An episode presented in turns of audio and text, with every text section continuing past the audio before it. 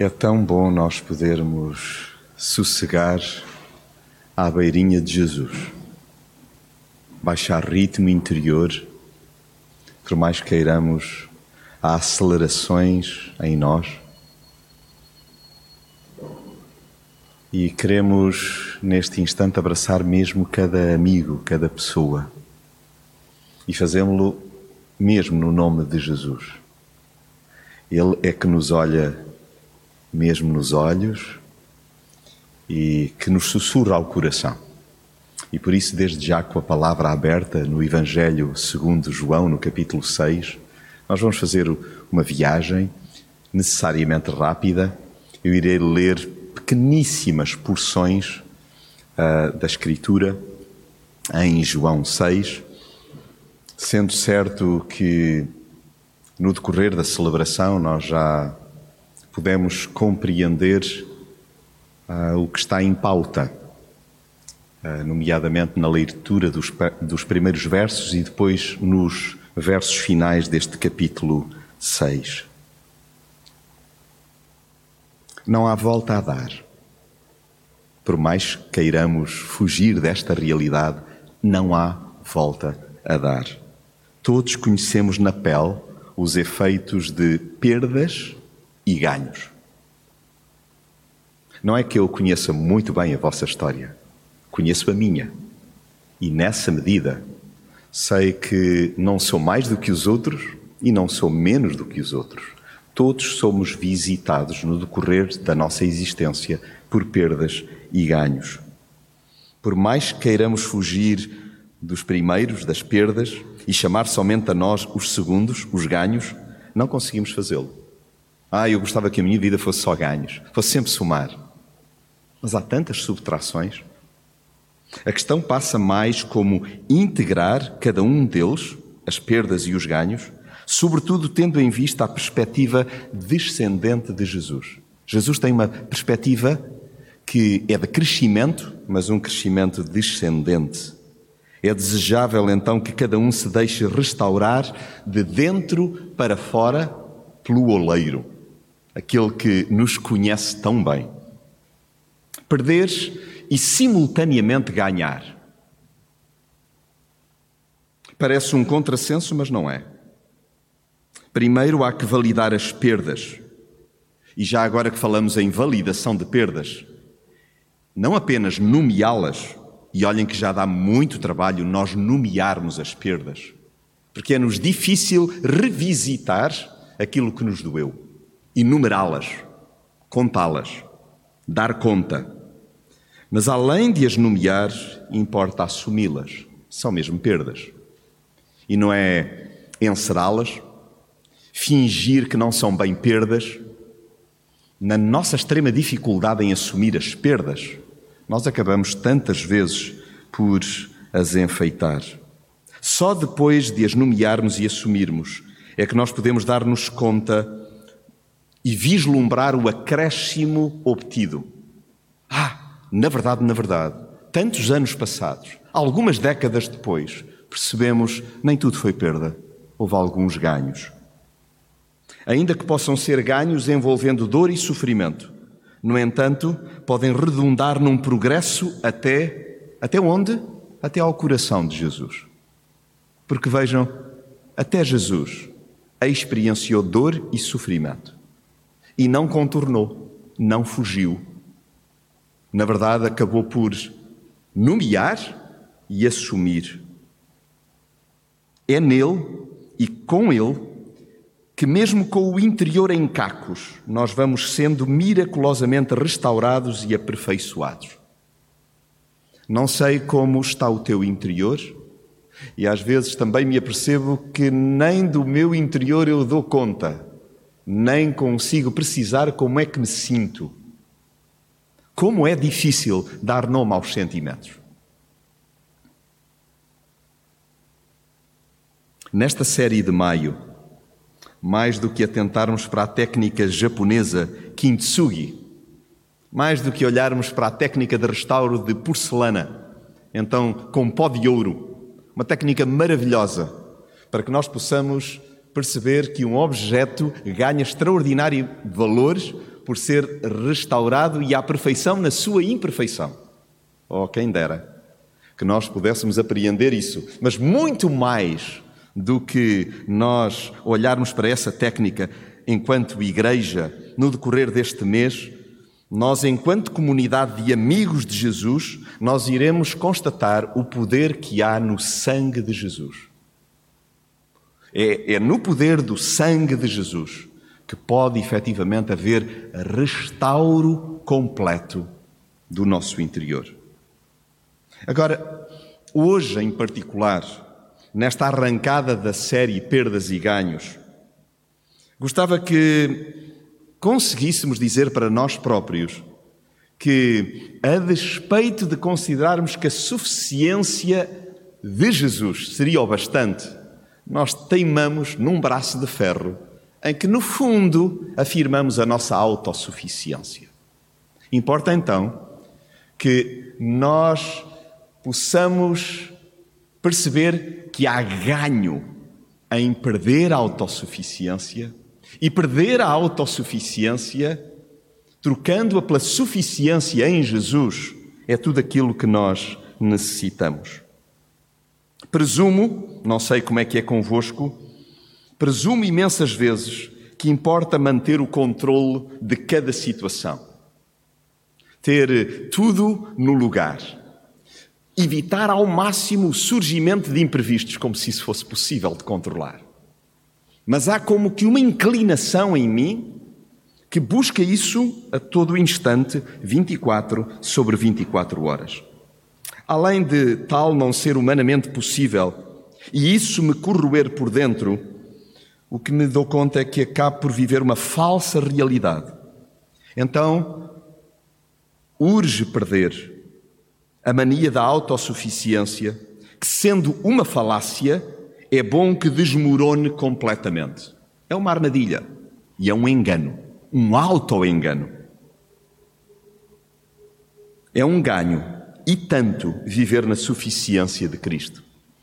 Eu escrevi estas palavras e surgiu-me uma pergunta, que na verdade, na verdade, no início parecia uma declaração tímida. Parece pouco. Parece pouco. Parece-te pouco? Que é um ganho e tanto viver na suficiência de Cristo? Na verdade, na verdade é tudo. É tudo. Então, quando olhamos para João capítulo 6, eu vou deter-me no versículo 27, no versículo 48 e depois também no 51, sem que esqueçamos a ambiência e tudo aquilo que se passa. Então, num momento em que Jesus ministra à multidão e lança um repto aos discípulos, como é que nós vamos dar de comer a esta gente toda?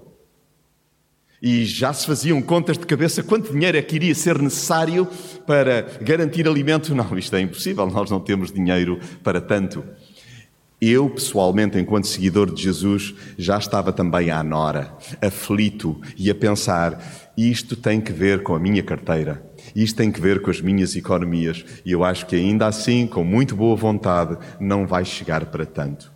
Jesus a pôr-me a pensar, a pôr-nos a pensar, como Ele gosta tanto de nos desinstalar, de nos incomodar para que reflitamos e possamos ir mais longe.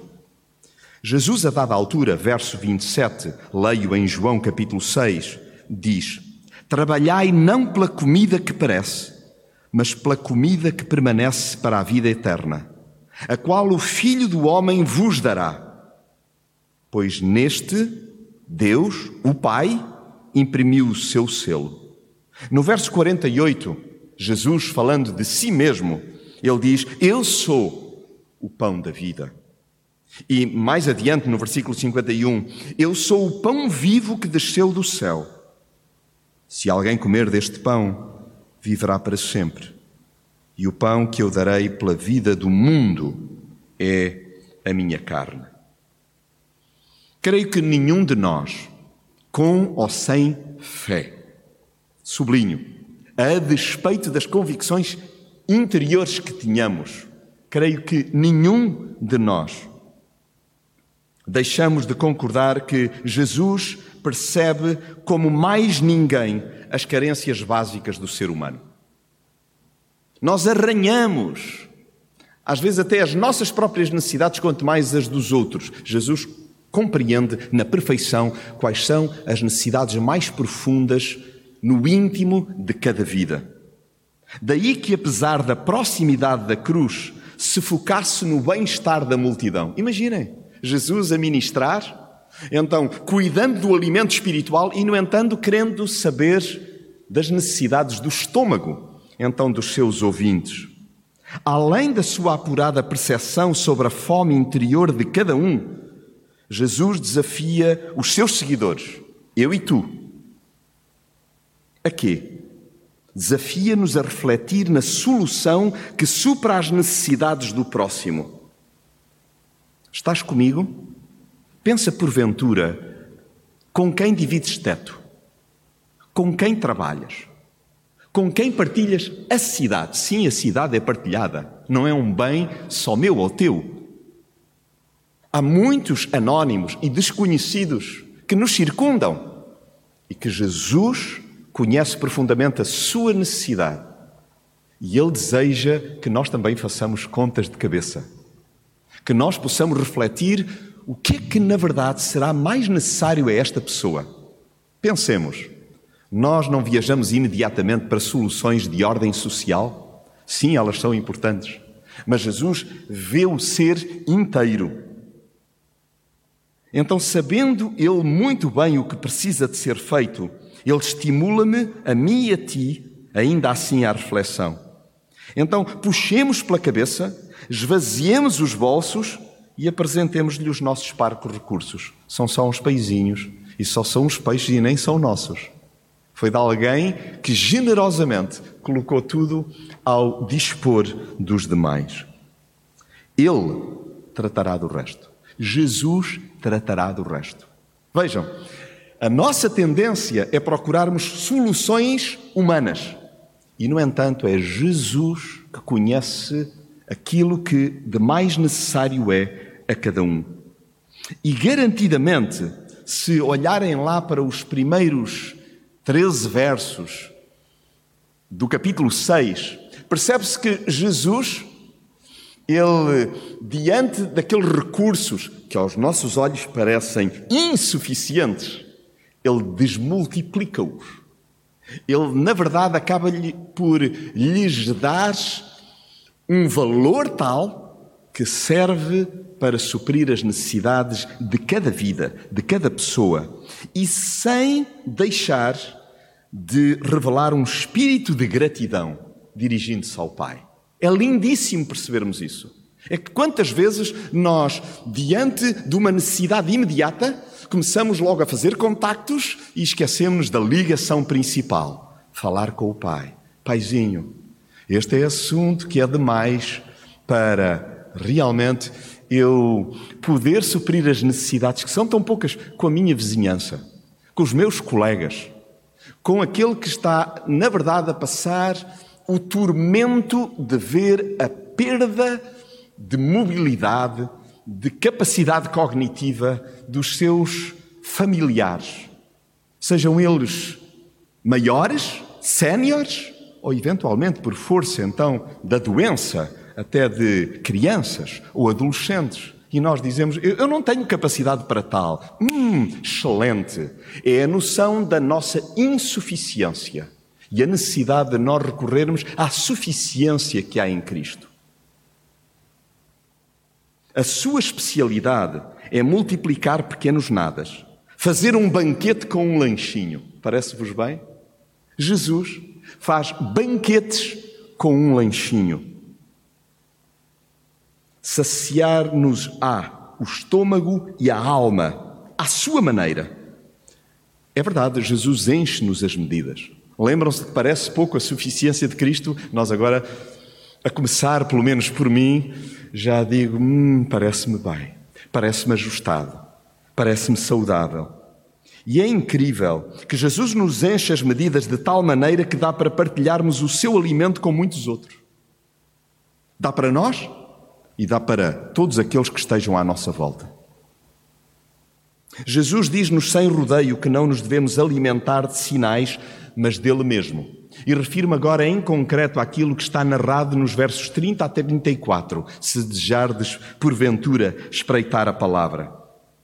E é eh, eh, tão curioso que Jesus, ele, ao dizer-nos que não nos devemos alimentar de sinais, ele está a querer sublinhar que é dele mesmo que nós necessitamos de nos alimentar. Até porque só o Pai nos dá o verdadeiro pão do céu. E qual é esse pão do céu? Jesus em pessoa. É o pão que nós necessitamos. Do que é que nós necessitamos no dia a dia? De Jesus em pessoa. Peçamos-lhe, pois, e olhem que linda é a expressão, Senhor, depois de ouvirem a explicação, os discípulos declaram: Senhor, dá-nos por favor sempre desse pão. Que lindo é! E se nós nos comovemos e encantamos com a compreensão, com o abrir de olhos, com o escancarar de coração por parte dos primeiros discípulos, que nós os secundemos, que nós possamos então perceber que o foco de Jesus jamais teve em alimentar estômagos, mas em saciar almas. Ele é o alimento validado pelo Pai que cada um de nós precisa para ficarmos eternamente satisfeitos. Tenhamos fome de Jesus. Isto é, da verdade e do amor com que nos alimenta. Nós deveríamos estar constantemente com um ratito no nosso coração. Entendem a expressão? Um ratito no estômago. Quando nós estamos a dizer, hum, já caía qualquer coisa agora. Pois bem, que nós possamos ter esta doce insatisfação onde dizemos, Senhor, por favor, dá-nos sempre desse pão. Por favor, sê tu sempre o nosso alimento. Só que para isso também é importante que nós façamos opções intencionais a cada dia para nos alimentarmos do pão, da palavra que é Ele em pessoa. Jesus, quando afiança ser o pão da vida, lembram-se? Eu sou o pão da vida. Quando Jesus declara isto, ele está a falar com total inteireza. Ele sabe perfeitamente do que necessitamos no dia a dia. Ele conhece as nossas expectativas, bem como as nossas debilidades. Nós é que muitas vezes temos dificuldade em dar-lhes nome. Apercebo-me que quando não quero falar com Jesus sobre debilidades, sobre imperfeições, na verdade eu não quero é falar comigo mesmo. Porque Jesus já está inteiramente a par delas. Quem quer sublimá-las, encostá-las a um canto, sou eu mesmo.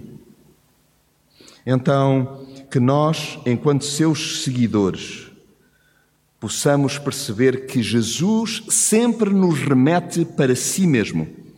Basta então que nos alimentemos dele. Ponto. Jesus é tudo que a nossa alma carece. Eu bem sei que fica difícil na nossa interação com familiares, com pessoas que nós prezamos, que nós respeitamos, com aqueles que nós entendemos, bom, não há nada a fazer, eu não consigo dobrar este estilo de personalidade. Na verdade, o que nós necessitamos de interiorizar é que, assim como nós precisamos muito de Jesus, cada pessoa com quem nós interagimos, o que mais necessita é de se alimentar de Jesus. Então, sem Ele, nós vamos permanecer subnutridos espiritualmente. Já nele, não mais teremos fome e sede de Deus. Agora, cuidado quando de tão empanturrados estarmos com o nosso pseudo-saber, nós questionamos a suficiência de Jesus. Hum, não sei não. É melhor tratar eu deste dossiê. Deste assunto é melhor eu colocar mãos à obra e arregaçar as mangas. É bom eu começar a fazer os meus contactos. E deixamos de caminhar de mão dada com Jesus, dispensando então do nosso dia a dia. O perigo não está só em verbalizado em verbalizá-lo, mas sim em viver como se o que ele disse não fosse real. Eu sou o pão da vida. Jonatas, é de mim que precisas de te alimentar. E o perigo não está em eu, em determinados momentos, dizer assim: bom, sobre este assunto eu desejo caminhar e fazer sozinho. O perigo é realmente viver como se o que Jesus disse não é então bem assim. Jesus é tal como afirmou, o pão que veio do céu. Ele é o alimento de que preciso para cada dia. Nele, a satisfação acontece agora e para sempre. Agora. Será mesmo assim? Veem como somos feitos todos da mesma massa? Logo surge a dúvida. Não há que fugir das dúvidas, elas fazem parte do nosso caminho. Há que dialogar com elas e permitir que a voz de Jesus sobreponha a todas as vozes, até as nossas, que duvidam efetivamente da sua voz. Nós agarramos-nos a muitas certezas e a maioria delas é um fiasco. Jesus sobressai entre aquelas que podemos tomar por certas. Pão que veio do céu para nos nutrir hoje e pela eternidade fora. Ele deu o seu corpo para que fôssemos saciados dos nossos desvairados apetites. Palavra de Jesus: O pão que eu hei de dar é o meu corpo oferecido para que o mundo tenha vida. Por favor, Jonatas, lembra-te, quando nas interações na cidade, com aqueles que julgas completamente de costas voltadas para Deus, lembra-te que Jesus afirmou que o pão que eu hei de dar é o meu corpo oferecido para que o mundo tenha vida. O meu mundo interior e o mundo interior daqueles com quem eu partilho a cidade. Não me compete a mim fazer as exceções. Para este, eu acho que é melhor outro tipo de alimento, é melhor outro tipo de nutrição.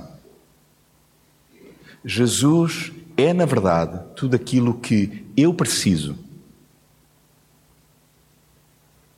Conhecem pão de Deus.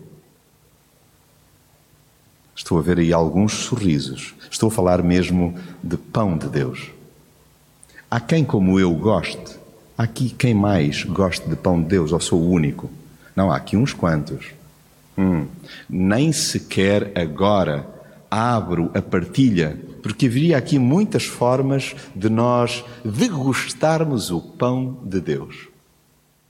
Aquele pãozinho adocicado e abençoado, que nos enche as medidas e que nos permite ter um pequeno almoço ou um lanche inesquecível. Agora, lembrar que Jesus é este pão de Deus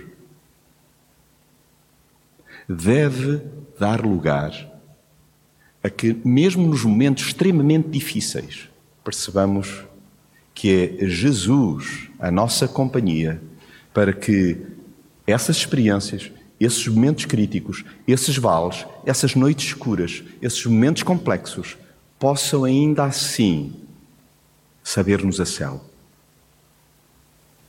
Mesmo que aos nossos olhos seja um vale da sombra da morte. É Jesus, o verdadeiro pão de Deus, que nos enche as medidas e nos permite viver para sempre. Gostava de concluir com o último trecho que se encontra neste capítulo 6, do verso 60 ao 71, e aliás foi parte da porção lida no âmbito da celebração esta tarde. Há pessoas que seguem Jesus até ao ponto em que a sua pessoa, a pessoa de Jesus, não interfira com os seus interesses e convicções. Quando entra na equação a morte do ego, outras bandeiras de teor meramente pessoal se levantam. Ao perceberem que para o acompanhar é necessário mais do que um coração romântico, é necessário fazer escolhas radicais, optam por caminhar perigosamente pelo seu próprio pé, dispensando o único guia que as ama verdadeiramente. E olhem, há alturas em que não me cheira a estranho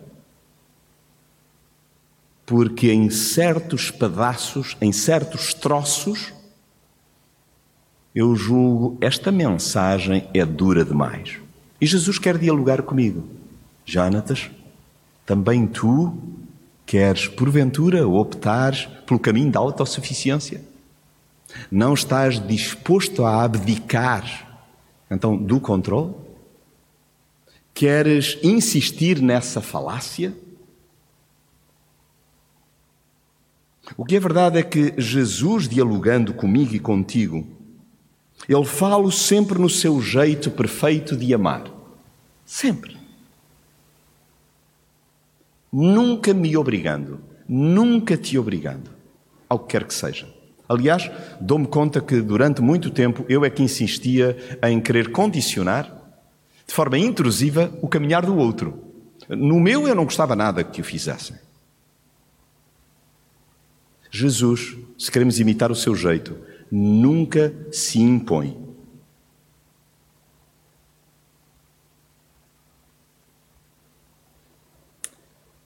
Ele, aliás, convida à reflexão cada um daqueles que o secunda, perguntando: também me querem deixar? Ele não se rege pela nossa oscilação, mas pela vontade do Pai. Esse inefável pulsar divino que Jesus tanto deseja que conheçamos. Respondamos-lhe, pois, nem que seja a tremelicar, mas humildemente: Senhor, francamente, a quem havemos de seguir? Só, só as tuas palavras dão a vida eterna. Para onde é que nós iremos? Tu é que tens as palavras da vida eterna. Tu é que alimentas como ninguém. Tu é, é, é que estás lá na hora em que eu não vislumbro companhia, onde eu nem sequer me suporto a mim, és tu que estás lá. Então tenhamos igualmente presente que Ele nos conhece de gingeira. Pelo que mais do que um discurso certinho, mais do que uma oração elaborada, mais do que termos agora uma resposta então muito bem sustentada, o que Jesus espera de mim e de ti é obediência, e obediência é tão somente uma escuta atenta. Eu estou à escuta. Senhor, eu estou à escuta. Indica-me o trajeto, indica-me o caminho, e eu sei que és tu, Jesus. Então, que de algum modo, nós agora, num momento de quietude, num momento de resposta, percebendo que houve um ousado amor que nos perseguiu, que nos persegue e que nos deseja abraçar. E em preparo para o que vamos cantar, que nós já possamos balbuciar no íntimo. Ó oh, Senhor, muito obrigado por tu me perseguires com o teu amor. E, na verdade, me ajudares a entender que há que abrir mão da autossuficiência para que eu encontre a suficiência que és tu para mim, o pão da vida. Vamos ficar breves momentos em oração individual, silenciosa, e depois vamos juntos afirmar, então, a uma só voz,